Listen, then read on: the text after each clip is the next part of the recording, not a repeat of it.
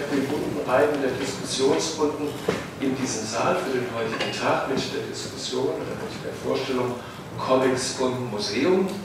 Mein Name ist Michael Walz. Ich habe die Freude, seit 1984 alle zwei Jahre an dieser Veranstaltung teilnehmen zu dürfen, in unterschiedlicher Rolle. Zunächst als Comic Freak und Fan, dann von 1986 beginnend bis 2002 als Comic-Verleger und jemand, der eben auch im Bereich der Internationalisierung der Comics versucht hat, Beiträge zu leisten, dass eben die Verbindung von französischen, franco-belgischen Comics zu der deutschen Comickultur hergestellt wurde.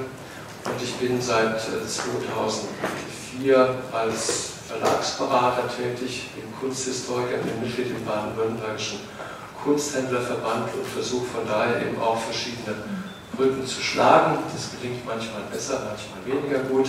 Mit dem belgischen Comicmuseum in Brüssel verbindet mich, dass einige der populären Charaktere, die dort eine ganz große Rolle spielen, weil sie aus der franco-belgischen, Schwerpunkt belgischen Schule stammen, sind Charaktere wie Lucky Luke, wie Gaston, wie Spirou und Fantasio, Blake and Mortimer, die ich äh, seit einiger Zeit die Ehre habe, als Agent in Deutschland zu vertreten.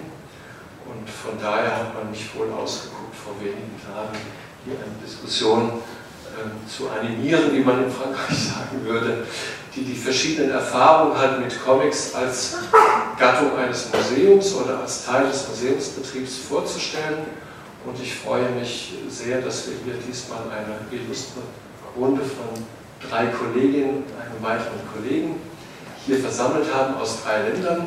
Und schön wäre, wenn wir alle etwas mehr von den verschiedenen Einrichtungen, die es zum Teil schon länger gibt, zum Teil aber auch Neugründungen sind, erfahren würden und dann alle nach in den zwei Jahren, die uns verbleiben, bis zum nächsten Comic-Salon in Erlangen, dann uns auf die Piste begeben würden, um dort uns diese Einrichtung noch anzuschauen und dafür zu sorgen, dass die erfolgreich tätig sind. Ähm, vor 25 Jahren war es, ähm, dass in Brüssel im Oktober das belgische Comicszentrum eröffnet wurde. Es war die erste Einrichtung dieser Art in Europa. Es ist ein sehr großes Haus. Es ist ein sehr erfolgreiches Haus mit jährlich über 200.000 Besuchern. Ich kenne den einen oder anderen deutschen Freizeitpark, der weniger Besucher hat als dieses Museum in einem wunderschönen Jugendstilhaus. Und ich freue mich ganz besonders, dass der Leiter, nein, er hat mir gesagt, einer von zwei Leitern dieses Museums heute bei uns ist. Äh, herzlich willkommen, Wilhelm de Gräbe.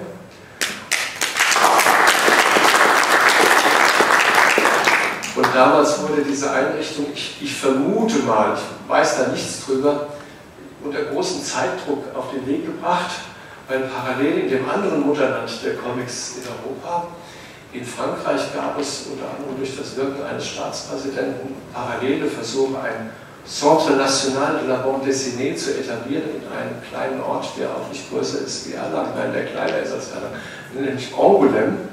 Und das zweite große Museum, was dann im Januar 1990 seine Pforten eröffnete, war eben das Museum, das Nationalmuseum der Franzosen in Angoulême.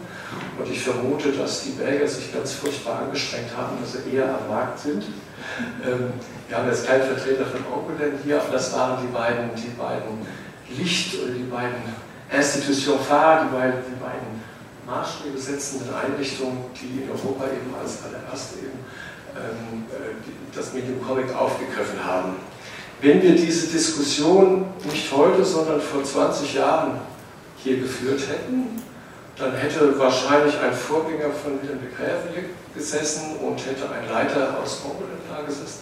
Und wir hätten alle staunenden Auges erfahren, was diese Länder alles für ihre Gattung Comics äh, tun. Hier im Saal sind dann immer Leute, die natürlich Aficionados sind. Wir hätten lange weinend beklagt, dass das in Deutschland alles ganz anders ist. Ähm, das war damals eben vor 20 Jahren auch sehr begründet. Ich weise darauf hin und das sozusagen als Prolog nochmal gesagt, es gibt da zwei, ähm, ja, zwei, zwei Anekdoten, das sind keine Anekdoten, das sind sind reale Geschichten. Also in Belgien, die im Verhältnis, das Land, was im Verhältnis zur Einwohnerzahl die größte Dichte von Comiczeichnern weltweit wohl hat, in Belgien war es ein ganz wichtiger Punkt dem amtierenden König Baudouin, dass dieses Museum zustande kam. Also es ist nicht nur ein, ein Rendier, ein, ein, ein, eine Kolportage, dass eben das Königshaus sich sehr reingehängt hat, damit diese Einrichtung entstehen konnte. Und ähm, man weiß, äh, dass eben äh, das Wirken von, dazu kann Wilhelm aber auch nachher was sagen, dass das eine wichtige Rolle spielte, dass der König, der eben noch dazu sehr populär war und die beiden Ethnien zusammengehalten hat, dass der ein großer Freund und ein großer Förderer dieses Museums war. Und jetzt kommt die Geschichte, die mir ein Teilnehmer äh, schilderte. Ich spreche von Maurice de Belver, der Vater von Lucky Luke, genannt, also mit dem Namen Maurice bekannt. Ähm, als Baudouin starb 1993, also vier, vier Jahre nach der Gründung des Museums, war der verstorbene König aufgebahrt im Schloss und alle gesellschaftlichen Kräfte hielten eine Ehrenwache. Das macht man in, in, in Königreichen wohl so. Für uns ist das etwas schwer vorstellbar. Und die letzte Ehrenwache, bevor dann die Beerdigung war, war die Ehrenwache der verschiedenen Teilstreitkräfte von sechs Mann hoch. Und diese sechs Vertreter der Streitkräfte, vorher waren die Wirtschaftsvertreter, es waren Sportler, es waren Schauspieler und andere, und diese sechs Streitkräfte vollen Ornat, ausgestatteten Militärs, übergaben dann halt den Sarg an diejenigen, die den König austrugen auf eine Lafette und er wurde dann halt zu seiner Begräbnisstätte geleitet und diese sechs, die dann nach den Militärs kamen, waren die sechs bekanntesten Comiczeichner des Landes Belgien und das dokumentiert wie nichts anderes, welche Rolle die Comics in diesem Land schon traditionell spielten. In Frankreich im zeitlichen Wettbewerb gab es einen Staatspräsidenten, der insgesamt 14 Jahre, ich habe das aufgeschrieben, Präsident de la République war. Er hieß François Mitterrand und er war ein ganz wesentlicher Motor der Etablierung dieses Comic Centre National de la BD in Angoulême. François Mitterrand hat in seiner Amtszeit zweimal dieses Museum und den Comics dann auch besucht. Und das zeigt eben auch schon historisch im Rückblick, welche große Stellung halt diese Gattung eben auch ihre Dokumentierung, ihre Erforschung halt in diesen Ländern traditionell schon hatte. Wir hätten vor zehn Jahren, also wir hätten vor 20 Jahren nur darüber geweint, dass es in Deutschland alles noch rückständig ist und dass die Anerkennung nicht in dem Maße da ist. Vor zehn Jahren hätten wir den Leiter des Wilhelm Busch Museums hier gehabt, der als einziger gesagt hätte, wir haben nun 2002 gegründet in der Stiftungsurkunde vom Wilhelm Busch Museum für Illustration und Karikatur eben öffnen wir uns den Comics und so ist es auch heute noch, das Wilhelm Busch Museum eben als größtes Karikaturmuseum in Deutschland ähm, ist äh, seit einigen Jahren auch sehr, sehr offen, aber es ist kein reines Comic-Museum und es blieb über lange Jahre die einzige Einrichtung, die es in diesem Lande hatte, die äh, dem, dem Medium Comics halt gewidmet war. Ich freue mich sehr, dass sich dieses jetzt heute geändert, äh, deutlich geändert hat, dass wir eine andere Situation haben. Ähm, ich begrüße links von mir, sozusagen links außen, Dr. Christine Vogt, die Direktorin der Ludwig-Galerie Schloss Oberhausen. Den Kunstafficionados ist die Sammlung Ludwig natürlich ein Begriff. Ähm, wir werden hören, wie es kommt, dass eben Ludwig nicht nur die wahrscheinlich beste deutsche Sammlung an Picasso-Gemälden ist, sondern dass man sich auch, und das seit Jahren schon, äh, dem, dem Medium Comic neben anderen zuwendet. Und deshalb ganz freue ich mich ganz besonders, dass Sie, Frau Dr. Vogt, heute sind. Herzlich willkommen. Und in, wie wir seit 40 Minuten wissen, in Donaldistenkreisen genannt Frau Direktorin. Sie legt aber Wert darauf, dass sie die Leitung ist. Ich freue mich ganz besonders, dass die Leiterin das äh, zu begründen und im Herbst, wie wir jetzt auch wissen, da sagen wir Spätherbst spätestens, äh, an den Start gegen die Leiterin des Erika Fuchs Hauses, des Museums für Comics und Sprachkunst in Schwarzenbach an der Saal. Ich muss selber genau drauf gucken, damit ich mir das genau merken kann. Ich bin diesem Thema ganz besonders verbunden deshalb, ähm, weil ich als 1988 im Alter von 82 Jahren Dr. Erika Fuchs, sie hieß auch immer nur Dr. Erika Fuchs und jeder sprach immer von Frau Doktor, als sie dann in den mehr als verdienten Ruhestand ging, hat man gesagt, jetzt muss dann aber weiter Walt Disney auf hohem Niveau verlegt werden. Und man teilte dann den Dr. Erika Fuchskuchen verlegerisch auf, äh, auf drei Leute, nämlich die früh verstorbene Frankfurterin Dorit Kinkel, die eben die Schülerin von Erika Fuchs war, die also sich in den Bergsgeschichten auskannte wie keine andere. Ähm,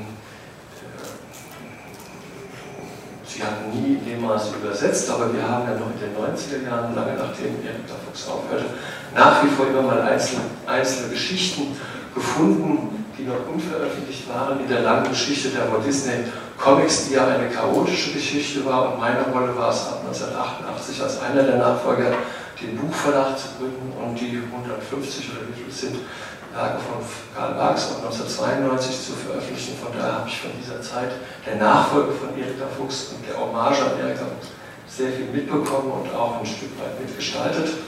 Und deshalb freut es mich ganz besonders, was Sie dann in der Provinz hier in der Nähe machen. Also herzlich, herzlich willkommen, Dr. Alexander Henschel. Ich freue mich sehr, dass Sie Ihre Einrichtung heute vorstellen möchten. Ganz Fall ganz nach rechts, ich in die Schweiz komme gerade gestern aus Basel, weil da eine Kunstmesse ist, die an Bedeutung weit hinter Erlangen zurücksteht, aber die trotzdem sehenswert ist für Kunsthistoriker. Und in Basel hat sich in den, in den ausgehend von einer Stiftung der frühen 90er Jahre eben das Cartoon-Museum Basel etabliert unter unterschiedlichen Namen, aber jetzt eben auch in, in, in historisch neu gestalteten Räumlichkeiten. Und das, Kunst, äh, das äh, Cartoon-Museum Basel hat sich sehr stark jetzt auch dem Medium Comics geöffnet und ich freue mich ganz besonders, dass die Leiterin Frau Annette Gehrig heute auch bei uns ist.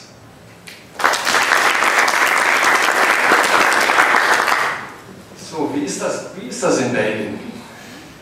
Sie sind, äh, Sie sind äh, derjenige Willem de Graaf, der, der jetzt in, als Nachfolger von sehr wichtigen Vertretern aus der Comic-Szene, von Kreativen, von Autoren, Zeichnern, Übersetzern tätig sind. Ich weiß, dass die Vorsitzende, zwei der Vorsitzende des Fördervereins oder des Stiftungsrates, ich weiß nicht, wie die genaue Bezeichnung ist, die ihnen vorgegangen sind in den 90er Jahren, Bob de Moor und Jean van Hamme sind beides Max-Morris-Preisträger in Erlangen in ihrer Rolle als Autor. Das heißt, sie haben also eine Ahnengalerie, die sehr beeindruckend ist. Wie ist das, wie ist das Konzept, das Konzept dieses wunderbaren Museums? Also, dass es erfolgreich ist in einer Weise wie kein anderes Museum. Ich glaube, die Besucherzahlen sind auch äh, größer wie die Besucherzahlen vom französischen Comicmuseum in Angoulême. Ähm, wie ist das, wenn man Leiter eines Museums inmitten dieser wunderbaren Stadt Brüssel ist? Was macht man da so? Ganz persönlich muss ich sagen, dass, äh, dass für, für mich ähm, Arbeiten im, im Comicmuseum, das ist ein, ein Traum, die Wirklichkeit äh, geworden ist. Ähm, um ganz ehrlich zu sein, ähm, wie viele Belgier ähm, habe ich immer Comic geliebt. Ähm, und ich hatte ähm, am Anfang als Kind den Traum, um Comiczeichner zu, zu werden. Habe ich als Kind äh, Comics auch äh, gemacht. Aber ich habe sehr schnell bemerkt, dass ich kein Talent für Zeichnen habe. Ähm, am Anfang, das war ein bisschen traurig, und, aber jetzt äh, bin ich sehr froh damit, weil äh, durch meine Arbeit treffe ich sehr oft äh, Comicautoren ähm, und ich kann nicht sagen, dass ich sie beneide, weil ähm, das ist ein, ein schlimmes Beruf. Ähm, zuerst äh, muss man immer kämpfen um Erfolg zu haben. Es gibt sehr viele Autoren und außerdem ist es auch ein sehr einsames Beruf. Also ich bin froh, dass ich mein Brot verdienen kann mit Comics, nicht ähm, durch sie zu machen, zu verfassen, aber darüber zu sprechen.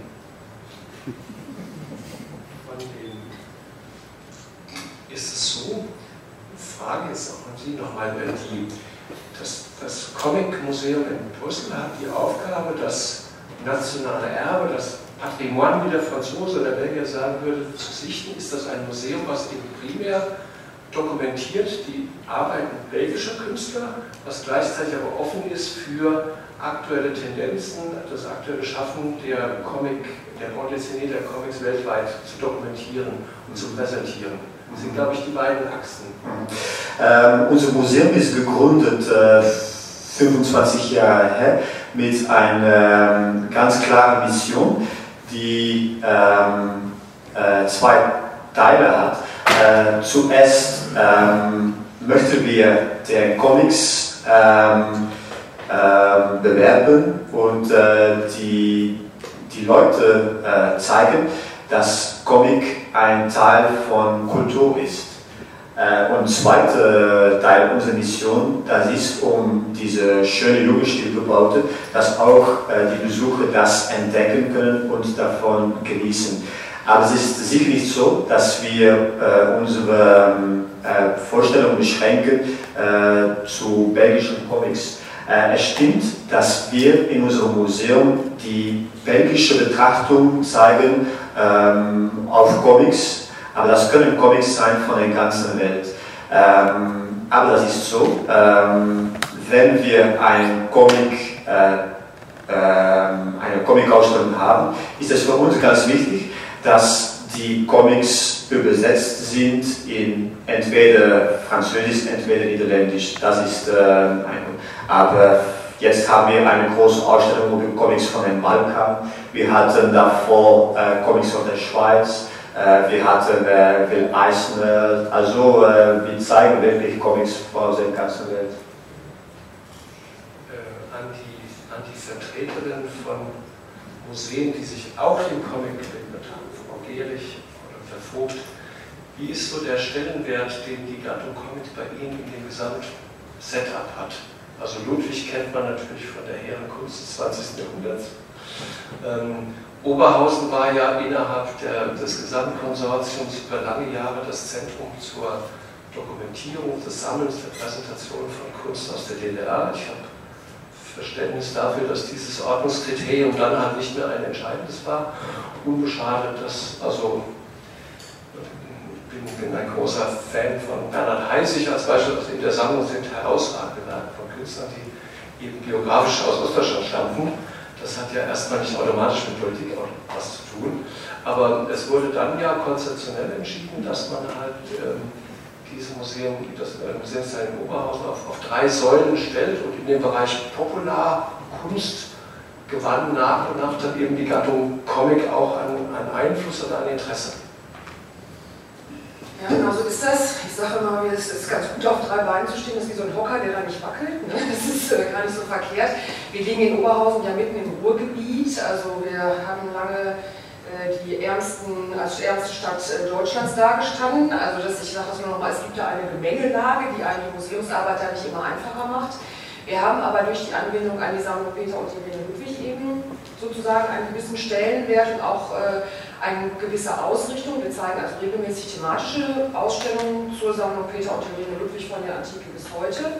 Wir beschäftigen uns auch mit dem Strukturwandel im Ruhrgebiet ausstellungstechnisch und wir äh, beschäftigen uns eben unter dem dritten Topic sozusagen, den wir populäre Galerie nennen, unter anderem, da machen wir auch noch andere Sachen, aber unter anderem mit dem Comic. Diese Neuausrichtung ist 1998. Das hatte mit einer gewissen Situation in Oberhausen, wer das kennt, der kennt dieses große Zentrum, das ist so ein riesen Einkaufszentrum, was da gebaut worden ist. Es war früher eine Stadt, die über Kohle und Stahl gelebt hat. Das ging dann alles im Waffenhaft, wie man bei uns so sagt. Und ähm, man hat dann das Museum neu mit ausgerichtet, also von der ehemaligen städtischen Galerie, wo eben auch das Institut für Kunst der DDR, der Sammlung Ludwig, was Sie gerade genannt haben, angesiedelt war, wurde eine neue Ausrichtung gefunden und ähm, die Ludwigs sind damit eingestiegen und es wurde dieses Konzept halt entwickelt. Und meine Vorgänger haben dann auch schon eine Reihe von wichtigen Comic-Ausstellungen gemacht. Also Timo Struppi ist gezeigt worden oder ähm, Marx, Karl Marx natürlich von den Hellenbeinen und äh,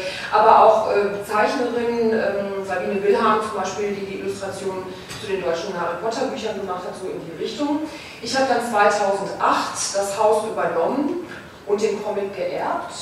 Ich war da unter uns gesprochen vollkommen unbeleckt. Ich habe über das 16. Jahrhundert promoviert und bin eine ganz, ganz klassische Kunsthistorikerin und äh, habe mich aber immer mit ähm, Grafik auseinandergesetzt, also Altmeistergrafik, kann also schon, behaupte ich mal, von mir Bilder lesen und dachte dann so, ups, jetzt äh, musst du was im Comic-Bereich machen und habe dann mal so geguckt und das finde ich eigentlich spannend und die erste Ausstellung, und ich bin so stolz, dass Ralf König jetzt den Preis fürs Lebenswerk gekriegt hat, die erste Ausstellung, die ich gemacht habe, ist die erste Übersichtsschau zu Ralf König der dann den Satz geprägt hat, jetzt komme ich von der Schmuddelecke ins Museum. Und das war also schon eine ganz schöne Geschichte. Und dadurch, dass ich von nichts eine Ahnung hatte, habe ich mich auch getraut, Walter Mörs zu kontaktieren.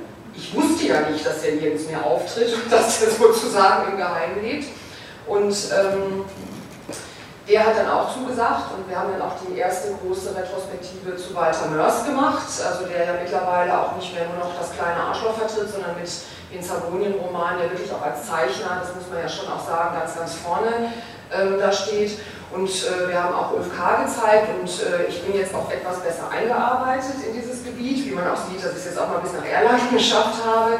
Ähm, ja, das macht schon sehr viel Spaß. Wir machen das auf einer Ebene, die wir den, unseren Kunstausstellungen vollkommen gleichstellen. Also wir behandeln den Comic ähm, in unseren Ausstellungsbereichen und auch in unseren Katalogen nicht anders, als wenn wir eine Ausstellung ähm, zur vermeintlichen Hochkunst aus der Sammlung Peter und Irene Ludwig machen. Wir versuchen das auch mit wissenschaftlichen Texten äh, zu begleiten und wir versuchen auch richtig, oder versuchen das nicht, das haben wir auch gemacht, richtige Ausstellungskataloge dazu zu machen, was auch schon mal in sowas äh, dann sozusagen kulminiert, dass zum Beispiel der Lektor von Walter Mörs, als er durch die Ausstellung durchgegangen ist, gesagt hat, das ist aber sehr museal. Ich habe das dann mal als Lob genommen. also das machen wir und wir machen das eben also alle paar Jahre eine große Ausstellung aus dem Bereich Comic. Ich, ich habe äh, festgestellt, in dem Leitbild Ihres Museums, man hat ja immer Möglichkeiten, sich da ein bisschen einzulesen, steht, dass Sie das einzige Museum sind, was sich ausschließlich der satirischen Kunst äh, von der Karikatur über Homosexual bis zum Comic also da ist sozusagen in den Leibniz der Begriff Comic schon vorhanden. Interessanterweise, ähm, wie der Busch-Museum in Hannover findet man den Begriff, der, der Begriff Comic wird dort vermieden. Bei Ihnen taucht er auf und bei Ihnen natürlich sowieso, das ist klar, bei Ihnen auch. Aber das ist auch schon ein, in den letzten zehn Jahren also ganz sinnfällig, dass man sich wenigstens von musealer Seite jetzt schon mal traut, das auch ein Comic, Comic zu nennen. Ich will jetzt hier keine definitorische Diskussion beginnen, aber bei Ihnen ist, ähm, stellt man ja auch fest, dass, äh, dass die Gattung Comic eben dann auch von, von Ihrem Interesse an Einfluss gewinnt. Ne? Ausgehend jetzt von der ursprünglichen Stiftung von Anfang der 90er Jahre, ist das doch in Ihrer praktischen Arbeit jetzt ein, ein, ein vitales, ein, ein wachsendes Element. Kann man das so sagen? Ja, also das Museum gibt es seit 1979, also 35 Jahre. Wir sind gegründet worden von einem privaten Stifter, der lange in den USA gelebt hat, der Cartoons, Karikaturen und Comics gesammelt hat. Also sehr früh schon.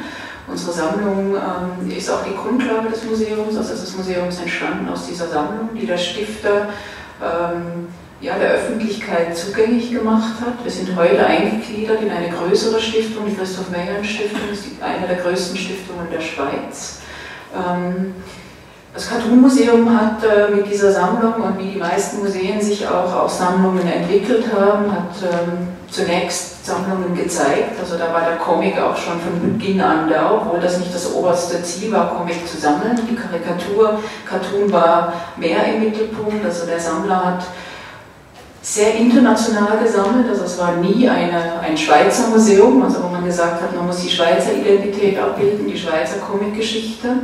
Und ähm, mit ihm arbeiten wir eigentlich heute noch. Und ähm, deswegen ist das eigentlich gar nicht in dem Sinne etwas, was ich ins Museum gebracht habe. Natürlich Kuratoren bringen natürlich schon ihre Spezialpunkte mit. Wir verstehen uns heute als Ort, der die gesamte Bandbreite abdeckt, also der gattungsübergreifend arbeitet. Das finde ich eben auch sehr spannend natürlich zu sehen, dass äh, Comic aus der Karikatur herausgewachsen ist oder dass es Parallelen gibt. Also das schafft äh, in Ausstellungen, ähm, ist das natürlich sehr schön, sich da immer wieder auch äh, zurückzubesinnen.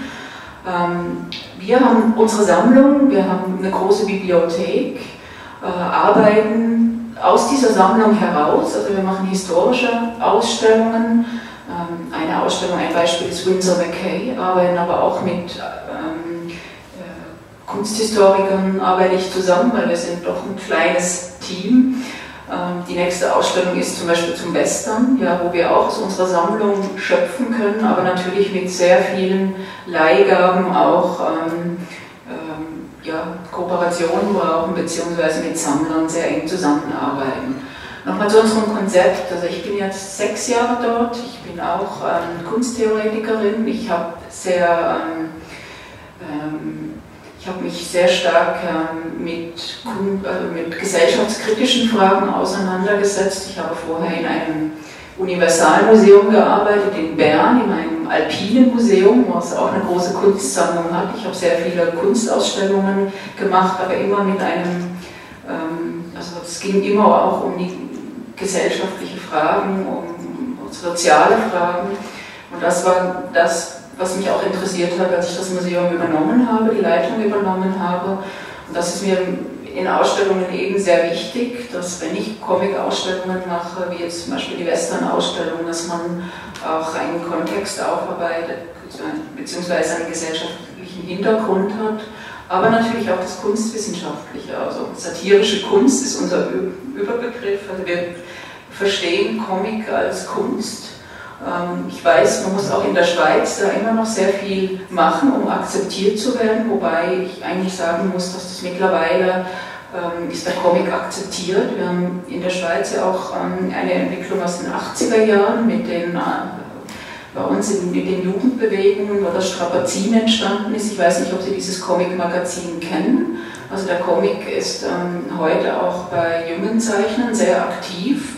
Also es liegt sehr nahe, dass natürlich diese Fragen dann auch ins Museum gelangen, also wenn es ein, eine gewisse Geschichte hat oder äh, Erfahrungen da sind.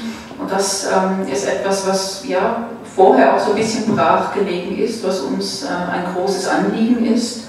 Und was spannend ist, dass ähm, man uns heute als Kompetenzzentrum anzieht. Also wir waren eine private Stiftung. In der Schweiz gibt es in dem Sinne kein staatliches, kein staatlicher Betrieb, der sich ähm, dem Comic annimmt. Es gibt natürlich Sammlungen, gerade in der Westschweiz, also im französisch sprechenden Teil, eine große Bibliothek, die natürlich viel intensiver sammeln kann wie wir, die auch die Hefte sammeln. Wir konzentrieren uns wirklich auf die Kunst, auf die Blätter, auf die Originale. Ähm, ja, es kommen auch viele Zeichner auf uns zu, die uns ihre Schenkungen übergeben. Also ich denke, das ist etwas sehr Positives im ja, in meinem Umfeld. Den Eindruck, dass Sie jetzt im Bereich der Comics richtig Gas geben. Also die nächsten zwei Ausstellungen, die eine ist ja die, wie schreiben Sie, die bleihaltige Geschichte und Entwicklung des US-amerikanischen europäischen Western-Comics. Das ist etwas, was man in zwei Wochen schon sehen kann bei Ihnen.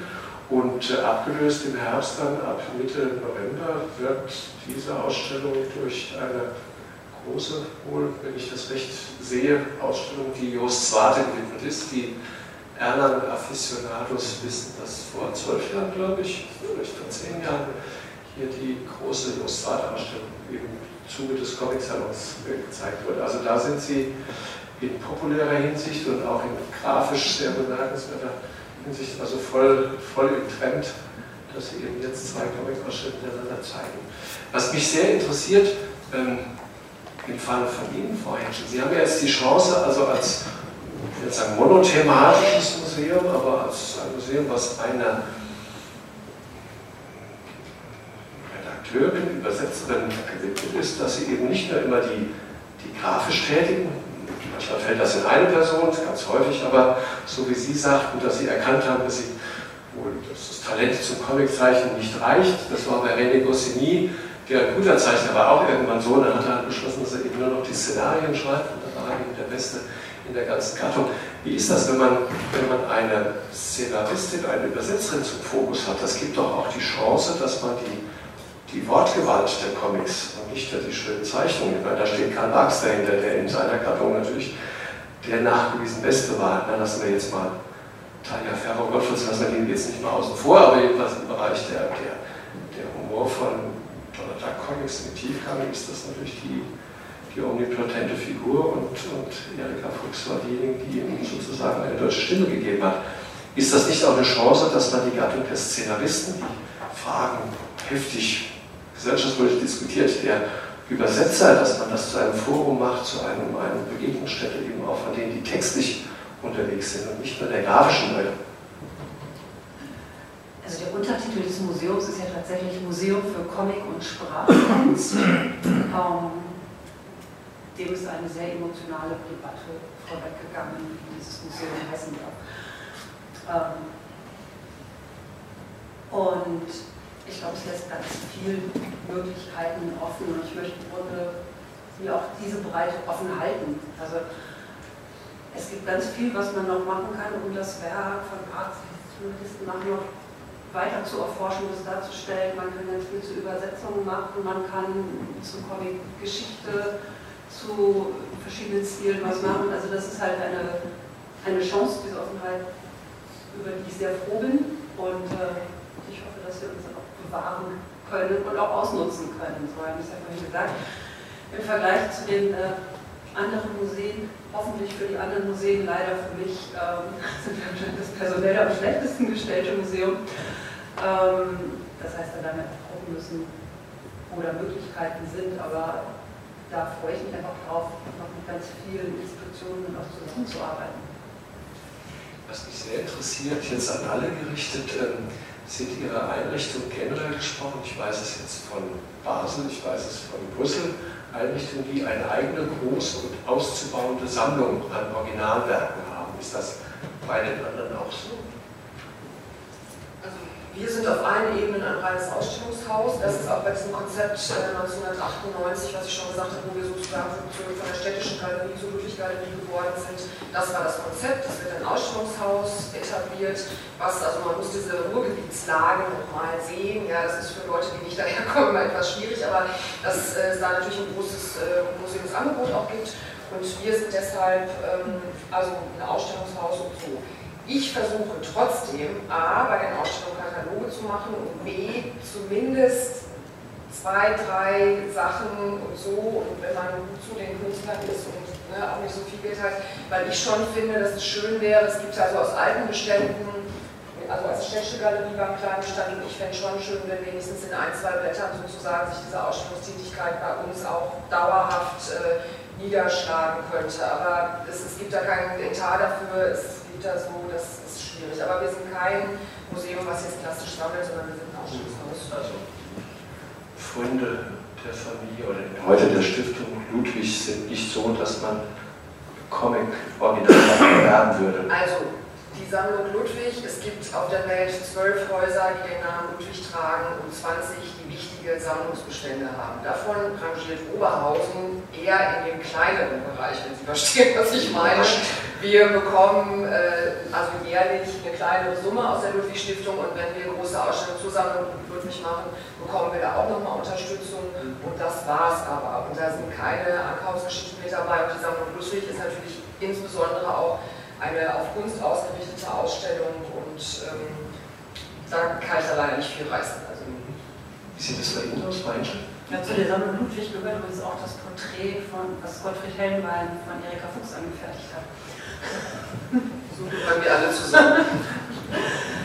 ähm, ja, das ist in der letzten Runde, also viele haben mir vorhin auch zugehört, da ist das irgendwie untergegangen. Ähm, wir haben ja eine äh, große Sammlung geschenkt bekommen, die allerdings sich völlig auf Entenhausen und vor allem Donaldbuch äh, konzentriert, also mit ungefähr 3000 Figuren und fast allen Druckwerken die ersten sechs Jahrgänge der Mickey Mouse fehlen uns noch. Also wenn ihr Dachboden überquillt, Sie wissen, wo Sie es gut abgeben können. Ähm, das ist vorhin ja aus dem rausgekommen, das Museum ist ja entstanden mit der Idee für Erika Fuchs, speziell eben Donald, äh, das Museum zu machen und die Ausweitung auf Comics allgemein ist erst so nach und nach, hat sich da so ein bisschen eingeschlichen. Ähm, von daher gibt es überhaupt keine Sammlung originaler Comickunst. Ähm, ich bin jetzt hier schon über die Messe gegangen und dachte, oh, oh, bei den verschiedenen Ländern, es gibt logischerweise auch keinen Etat dafür. Ähm, die Stiftung, durch die, vor allem durch die Beiträge der Milliardäre, da kommt jährlich Geld zusammen, aber ich sage, heute habe ich so ein, so ein Bild, eine Originalzeichnung von Eisner, Contract of God, 7000 Euro hätte ich gern. Hm. Also meine Hoffnung ist, dass wir im Laufe der nächsten 10, 15 Jahre eine Sammlung aufbauen können. Robert, ähm, gut, irgendwann kann man halt noch wieder weitergehen, mal schauen. Jetzt ist die Dauerausstellung bestimmt konzipiert. Für Sonderausstellungen kann man sich ja auch bestimmt noch mal was leihen, aber es ist auf jeden Fall eine ganz große Aufgabe, ähm, in den nächsten Jahren hier etwas aufzubauen.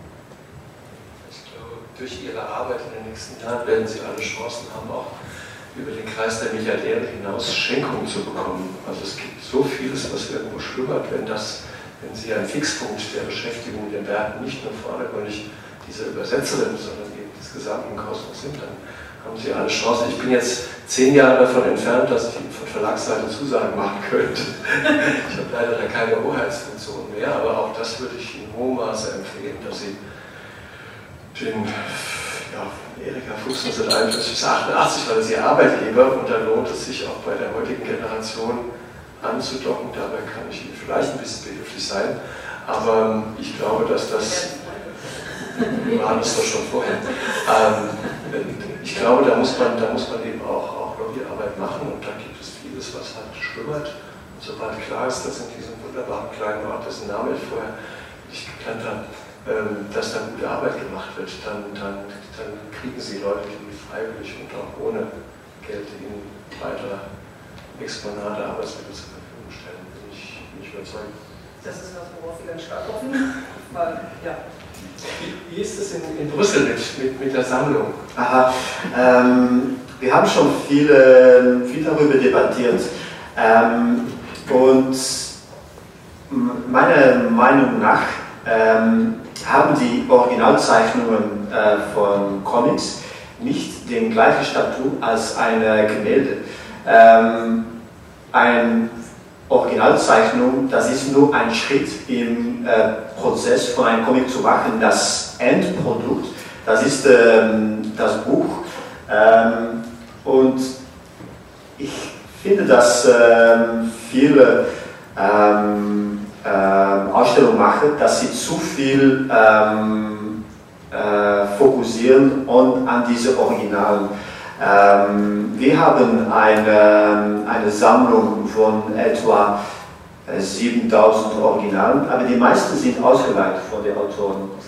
Also, und das ist auch nicht so schlecht, weil ähm, so sind wir sicher, dass äh, die Autoren sie immer bei uns äh, ihre beste Stücke lassen.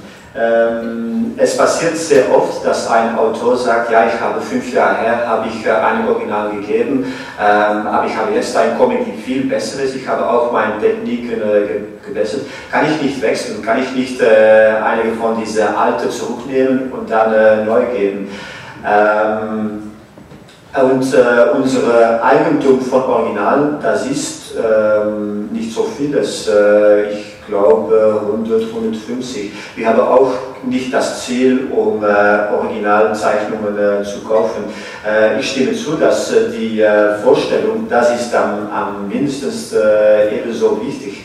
Ähm, und Leute, die nicht bekannt sind mit einer Comicserie, ähm, ist es nicht der beste Männer, um äh, nur Originalzeichnungen äh, zu, zu zeigen. Ich denke auch, dass viele Autoren, dass sie ähm, nicht immer ähm, einverstanden würde sein, dass wir so viel Originalen äh, zeigen, weil da kann man auch noch die kleinen Fehler sehen.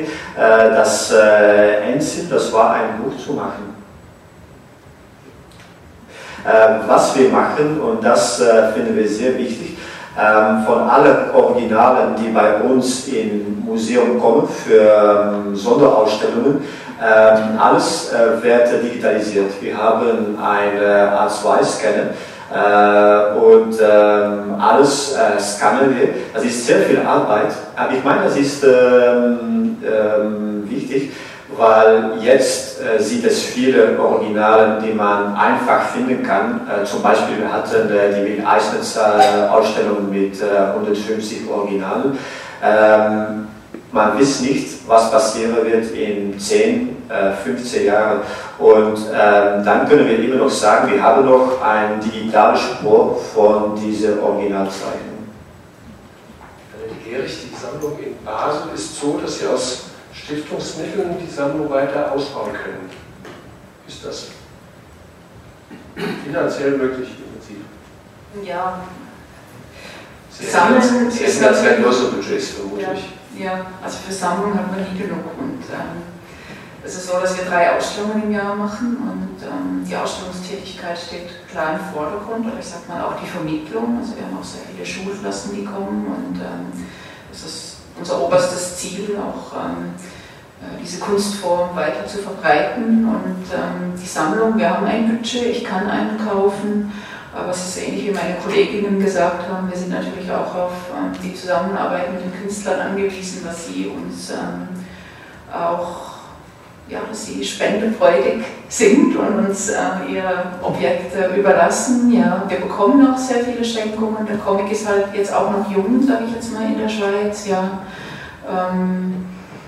Wir haben jetzt die letzten fünf, sechs Jahre doch ähm, sehr viel aufholen können, gerade in diese, die Zeit der 70er, 80er Jahre, 90er Jahre äh, in die Sammlung aufnehmen zu können. Und da achte ich eben auch drauf, wenn ich Ausstellungen mache, dass ich so Themen aufgreife, wo ich merke, oh, da fehlt uns jetzt noch in der Sammlung äh, dieses Thema, dass man das über eine Ausstellung natürlich auch wiederum ähm, einbringen kann und gleichzeitig auch an der Sammlung quasi weiterarbeitet. Aber wie gesagt, Budget für die Sammlung hat man nie genug.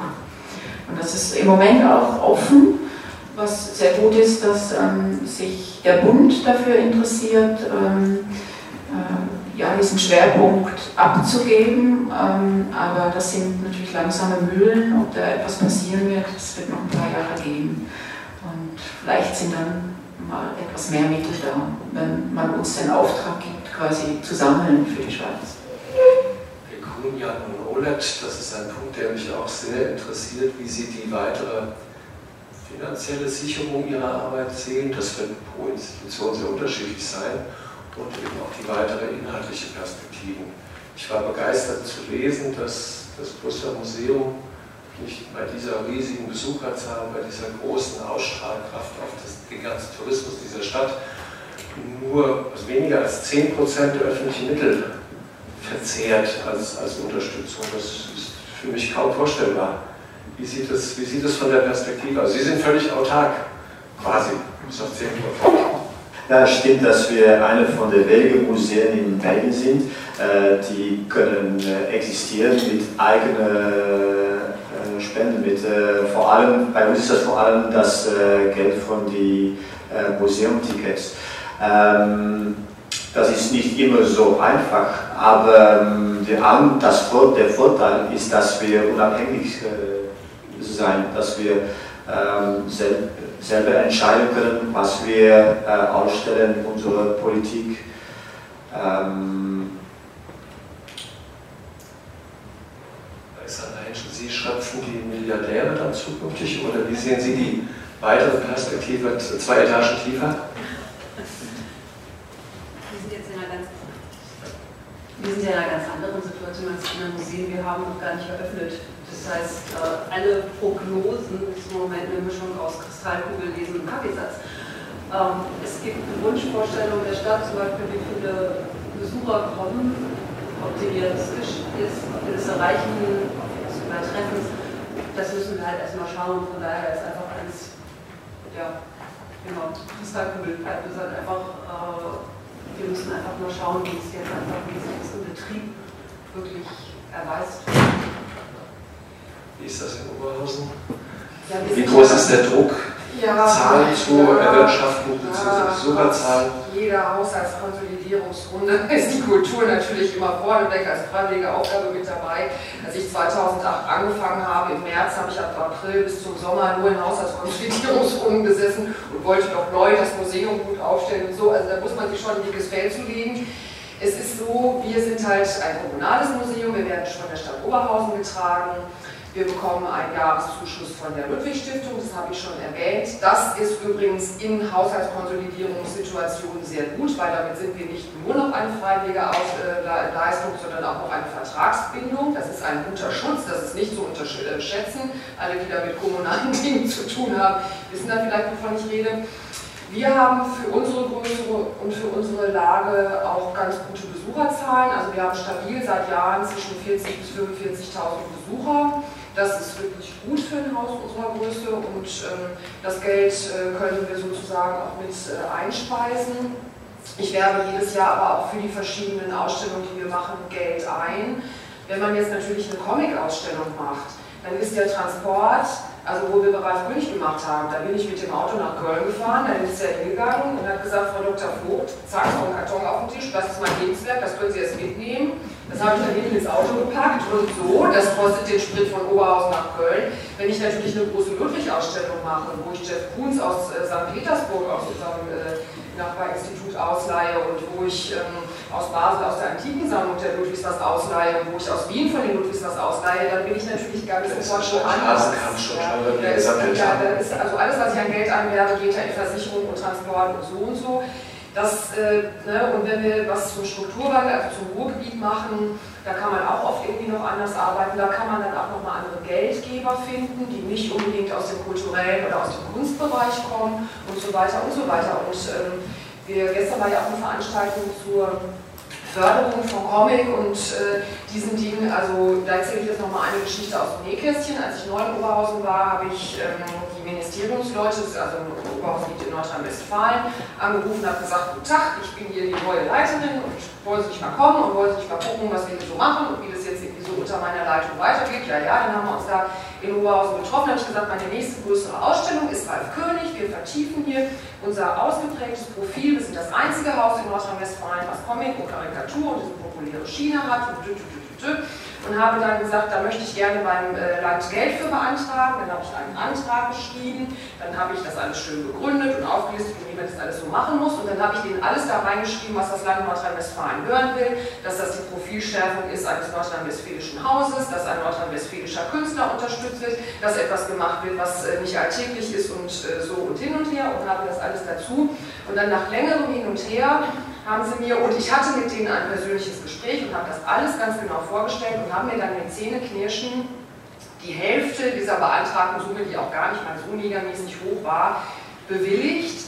Und dann habe ich mich dafür brav bedankt, wie man das so macht, ja, weil man möchte ja beim nächsten Mal auch wieder Geld haben. Und äh, dann ist mir gesagt worden, ja, Frau Vogt, Sie wissen gar nicht, wie schwierig das war, weil Comic, das ist ja nicht Kunst und das ist aber jetzt hier ne, im, im Kulturministerium angesiedelt und so weiter und so weiter.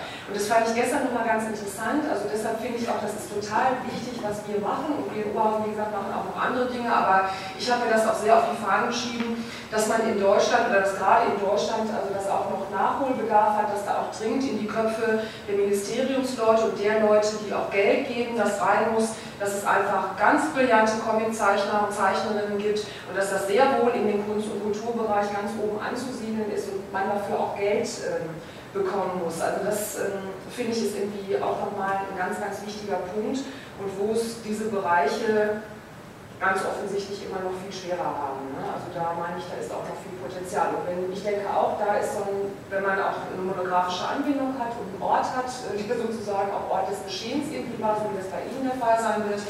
Und ich denke auch, ich weiß auch gleich wieder auf, aber noch einen anderen Punkt aufzugreifen, dass es in Zukunft viele Nachlässe geben wird von ganz guten Leuten, die nicht wissen, wo die das hingeben sollen weil es keine Orte dafür gibt. Das ist also, da wird einem ganz übel, wenn man daran denkt und dann, weil sie nicht wissen, wohin, wird das wahrscheinlich irgendwie stehen und liegen gelassen und dann kommen irgendwelche Erben, die auch von nichts eine Ahnung haben oder noch eine sehr alte Gattin, die noch zehn Jahre lebt, aber dann irgendwie auch und so. Also ich kenne das auch aus dem Kunstbereich und ähm, also das wäre wirklich, also wenn da Ihr Haus so Ort werden könnte, also ich denke, da ist in Deutschland wirklich noch Bedarf. Danke. Nachlässe sind nie Glück, sondern sind immer verdientes Glück. Man bekommt Nachlässe, die wertig sind, dann, wenn man halt in dem Feld gearbeitet hat und wenn man geackert hat. Und ich spreche als Künstler, mir ist das mehrfach, mehrfach halt so positiv passiert. Ähm, setzt halt voraus, dass man wirklich sich also populär an die Leute auch wendet, dann kriegt man Kontakte und dann fließt das automatisch einem Museum auch zu. Das ist sicherlich das Abend der Kirche, man muss nur in der Stunde Null daran glauben. Es gäbe jetzt die einmalige Chance noch zur Abrundung, wenn es Fragen von Ihrer Seite aus an die hier versammelte Runde gibt, dann bitte jetzt. Ich hätte was an die, an die äh, vier Vertreter der Museen. Einerseits äh, sehen Sie den Unterschied äh, in der Konstruktion zwischen einer Ausstellung ähm, über Comic im Vergleich Vergleich zu anderen Ausstellungen oder ist das das gleiche nur im anderen Themenbereich? Und die zweite Frage, ähnlich gelagert, ähm, wie sehen Sie den, äh, die Differenz zwischen also, äh, den Museen, das Thema äh, Sonderausstellung versus ständige Ausstellung in, in den drei Fällen? Ja, also Gerne. Vergleich. Also ob ich jetzt äh, ein großformatiges Gemälde von XYZ oder äh, Walter König, äh, Walter sei schon, Walter Mörs oder Rainer, äh, Ralf König, das langsam also egal. Ralf König, wie gesagt, ein Schuhkarton vor sein Lebenswerk, der zeichnet in DIN A5 Originalgröße, wie die Dinge auch gedruckt und verlegt werden. Und äh, wie gesagt, ich hatte da 2009 von nichts eine Ahnung und habe dann diesen Karton mit äh, in, in, mein Haus genommen und dachte, ach, lieber Herr Gesangsverein, wie stellst du das denn jetzt aus? Also ich finde, beim Comic ist es schon so, je nachdem wie die Zeichnungen sind, es ist eine Herausforderung und da ist Kunst meines Erachtens, gerade wenn sie groß und bunt ist, leichter äh, zu inszenieren als diese kleinteiligen, mit viel Schrift ähm, ausgestatteten Bilder oder Seiten oder Panels oder was auch immer, da gibt es ja auch noch äh, sehr unterschiedliche Dinge. Und ich meine schon, dass es auch, und das ist ja auch, das machen wir ja auch alle ein Stück weit oder versuchen das, da auch nochmal unterschiedliche Formen zu finden. Also wir sind zum Beispiel von der Ausstellungsfläche her auch eher, also wir haben 900 Quadratmeter, das ist schon relativ groß. Wenn man danach 900 Quadratmeter so viel kleinere bei Königssachen sehen muss, dann ist man am Ende total platt, das geht gar nicht. Also da muss man schon noch andere Möglichkeiten finden, wie man das präsentiert oder so. Bei uns war das große Glück, dass Ralf gerade irgendwie im in den Kopf gekriegt hat und gedacht hat, er müsste jetzt auch nochmal irgendwie versuchen, ob er Maler wäre und für den ganzen Sommer seine Sachen auf großen bunte Leinwände gemalt hat. Das hat dann das Ganze sehr gelöst und äh, sehr, äh, das macht natürlich jetzt auch mal nicht jeder, aber so gesehen würde ich schon denken, ähm, dass das ein Unterschied ist. Den zweiten Teil der Frage habe ich jetzt vergessen. Entschuldigung, ich auch. ich habe der zweite Teil war ständige Sammlung versus Sonderausstellung. Das betrifft Sie natürlich nicht, wie Sie erklärt haben, als Ausstellungshaus. Aber Würde ich aber auch was sagen, aber jetzt. Äh. ja, und, mich betrifft die Frage, äh, Comic oder was anderes nicht, von daher würde ich mich jetzt einfach übergehen. Also Comics, ständige Sammlung, äh, aktionsbezogene Sonderausstellung, das Verhältnis? Ja, für, für, für uns ist das, ist der Unterschied äh, wichtig, weil ähm, unser Publikum ist wirklich ähm, sehr äh, gemischt, sehr verschieden. Äh, eigentlich die, der Teil von Comic-Kenner Liebe, das ist eine große Minderheit äh, bei uns. Ähm, wir haben äh, viele Touristen, die für ein Wochenende in Brüssel äh, sind.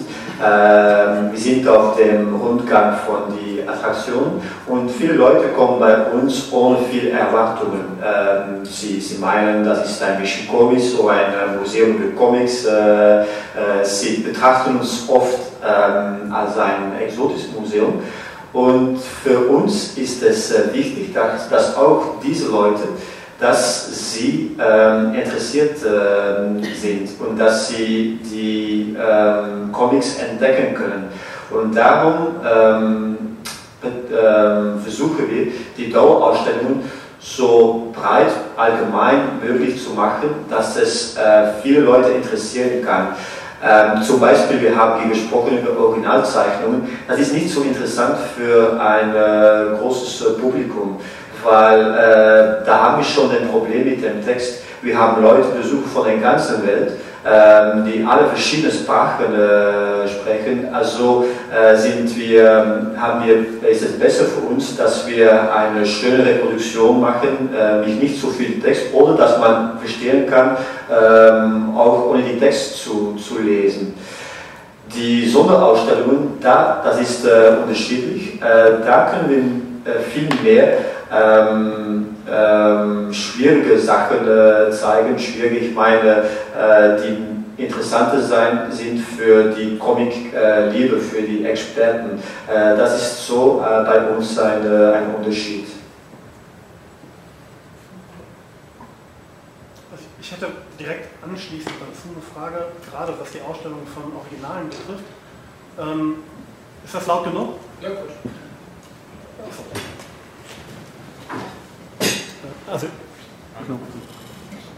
äh, ich ich finde die Ausstellung von Originalen unfassbar wichtig ich, das mag vielleicht auch daran liegen, dass das in Deutschland einen anderen Hintergrund hat als in Belgien, dass in Belgien eine größere allgemeine Bildung einfach schon herrscht in dem Punkt, aber ich fühle mich wie in der Diaspora lebend, was Versorgung im Material angeht in Deutschland. Und immer wenn ich nach Erlangen komme, alle zwei Jahre, tankt meine Seele für zwei Jahre Eindrücke und äh, ich, ich habe auf Lehramt studiert, ich arbeite mittlerweile im Buchhandel und meine Sozialisation in Deutschland mit Comic funktioniert über das Gipsheft. Das gibt es nicht mehr.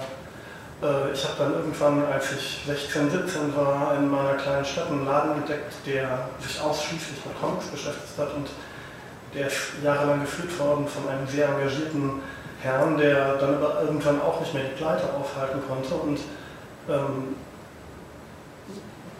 ich habe noch eine Frage, die direkt anschließt. Jetzt, Sie haben schon ein sehr gutes, wie ich finde, Schlusswort gesprochen. Jetzt stellen Sie noch eine Frage. Ja, also ich, ich, meine Frage ist, wäre es nicht an erster Stelle sowieso viel besser, wenn man mehr Etat hat, den erst an zweiter Stelle in Originale zu investieren und an erster Stelle in Jugendarbeit? Ich bin untergebracht im Frankenhof und habe da die Ausstellung mit den Kinderarbeiten gesehen und ich finde, sowas fehlt total. Es wird an Schulen nicht gemacht, die kleinen Buchläden, wo engagierte Leute, die Jugendlichen was über Comics erzählen können, sterben aus. Ja, genau. Mhm. In Nordrhein-Westfalen ist es so, dass ich dieses Wort kulturelle Bildung schon bald nicht mehr hören kann, weil wenn ich bald nur noch kulturelle Bildung gefördert wird und ich immer sage, was sollen wir eigentlich noch äh, bilden, wenn wir keine Ausstellung machen können, weil wir nicht mehr gefördert werden. So, das ist aber jetzt nur mein persönliches Ding. Bei uns ist es so, und ich denke, das ist in den anderen Häusern auch, Sie haben das eben auch schon erwähnt, die pädagogische Arbeit gehört ganz selbstverständlich zu unserer Arbeit mit dazu. Die erwähnen wir schon gar nicht mehr. Also bei uns ist das so, dass wir eine sehr, sehr hohe Anzahl von Schulklassen und Jugendgruppen haben, die wir mal, die also auch zu uns ins Haus kommen, die wir auch erreichen und auch in allen Schichten. Das ist ja auch immer noch so eine große Frage. Wir machen ähm, insbesondere, wenn wir sowas machen wie Comic-Ausstellungen oder wo sich das anbietet, immer nochmal ganz spezielle Angebote, nochmal so Wochenend- oder Nachmittagssachen. Wir schreiben immer, wenn wir Comic machen, einen Comicpreis aus für Kinder und Jugendliche in zwei Alterskategorien, die auch mit kleinen Geldpreisen, also 100, 150 und 250, erster, zweiter, dritter Preis notiert sind, die in der Ausstellung einen Raum bekommen, wo die besten Resultate ausgestellt werden. Das ist zum Beispiel was, was mir ganz wichtig ist, dass sozusagen der Nachwuchs mit den Stars zusammen im Museum und in der Ausstellung hängen darf und so weiter. Die kriegen genauso ein ordentliches Museumsschildchen, wie Ralf-Sachen das meinetwegen auch kriegen. Und ähm, ich bin im Netzwerk der 20 Kunstmuseen äh, im Ruhrgebiet. Das machen alle Häuser, die kenne ich alle sehr gut. Also die machen jetzt nicht alle Comic, aber die machen alle ganz stark diese museumspädagogische Arbeit. Die allermeisten, was auch für uns gilt, ohne eine museumspädagogische Stelle zu haben und ohne einen extra Etat für Museumspädagogik zu haben. Und bei uns ist es so, wenn wir sehr stark besuchte Ausstellungen im Bereich Museum, also wo sehr viel Museumspädagogik läuft, dadurch, dass das ein Zuschussgeschäft ist, unsere Führerinnen, die das betreuen, kriegen 40 Euro pro Workshop oder Führung oder was auch immer die da machen und die Schulen zahlen nur 20 wenn Sie verstehen, was ich meine. Ja, und der Rest fließt aus meinem Etat, was auch alles richtig ist und wir wollen das auch fördern. Aber auch das ist was, wo wir da finanziell, also wenn man so arm ist wie wir, das auch ein bisschen ein Problem ist, aber bei uns läuft da sehr, sehr viel und jetzt nenne ich mal noch eine Zahl. Ich weiß nicht von den Comic-Ausstellungen, aber wir hatten gerade eine Keith-Haring-Ausstellung, da hatten wir, das ist, wir sind ein kleines Haus, hatten wir 4.500 Schüler und Schülerinnen, weit über 200 Schulklassen und wir haben eine Keith-Haring-Ausstellung gehabt, da haben wir über 6.000 gehabt. Und dann ist bei uns total Land unter. Das ist schön. Ja. Ich weise darauf hin, dass, wenn man sich auf die, Homepages man schon von einigen der Einrichtungen, da ist man sehr, sehr beeindruckt, was da alles gemacht wird. Also ist die Empfehlung, sich mit den Museen von ihrer Seite aus über die nun endgültig zu Ende gehende Diskussionsrunde hinaus mal auseinanderzusetzen. Man kann dann einen wunderbaren Parcours, der fängt mit dem Fahrrad in Schwarzenbach an, geht dann über, über Basel, dann nach Oberhausen und dann Brüssel als Bildpunkt. Das ist eine ziemlich, ziemlich direkte Strecke, zumindest mit, mit öffentlichen Verkehrsmitteln. Und wir können uns das ja alles mal bis zum nächsten Erlanger Salon vornehmen, diesen Parcours äh, bestritten zu haben. Ähm, ich habe mich sehr gefreut, dass wir sozusagen in einer ersten Aufwahl hier über solche Fragen zum ersten Mal nach meiner Erinnerung diskutiert haben. Ich denke, das wird immer ein Teil sein, dass man solche Erfahrungen austauscht, dass man die Arbeit der verschiedenen Museen, die halt unterschiedlich weit sind, unterschiedlich, also geografisch weit, auch unterschiedlich weit in ihrer Geschichte vorangeschritten sind, unterschiedlich konzipiert sind, dass man die unterstützt, dass man von deren Existenz weiß. Das ist ja auch nicht selbstverständlich, weiß Gott. Und das wird die Kunst und äh, äh Kunst im Museum, das wird ein Bestandteil unseres sich kümmert um diese wunderbare neunte Kunst halt auch zukünftig sein. Und ich freue mich, wenn wir in zwei Jahren an dieser Frage halt weiterarbeiten. Für heute Abend würde ich noch vorschlagen, ähm, wir haben ja über kleine Etats gesprochen, die drei größten, die drei umsatzstärksten Comicverlage, nämlich die Reihenfolge mag nicht stimmen. Carlsen, Egmont und Panini laden ein, frei für jedermann und jede Frau zur heutigen Comic Party. Fußball gibt es auch. Und wenn Sie den Tag nach dieser, ich fand, interessanten Diskussion abholen wollen, dann wäre das 21 Uhr der Dukensaal, das ist gegenüber der Markhafen-Theater, wo gestern Abend Max Morris war, herzlich eingeladen, ohne Gesichtskontrolle zu dieser Party der Comic-Verlage zu kommen. Herzlichen Dank. Applaus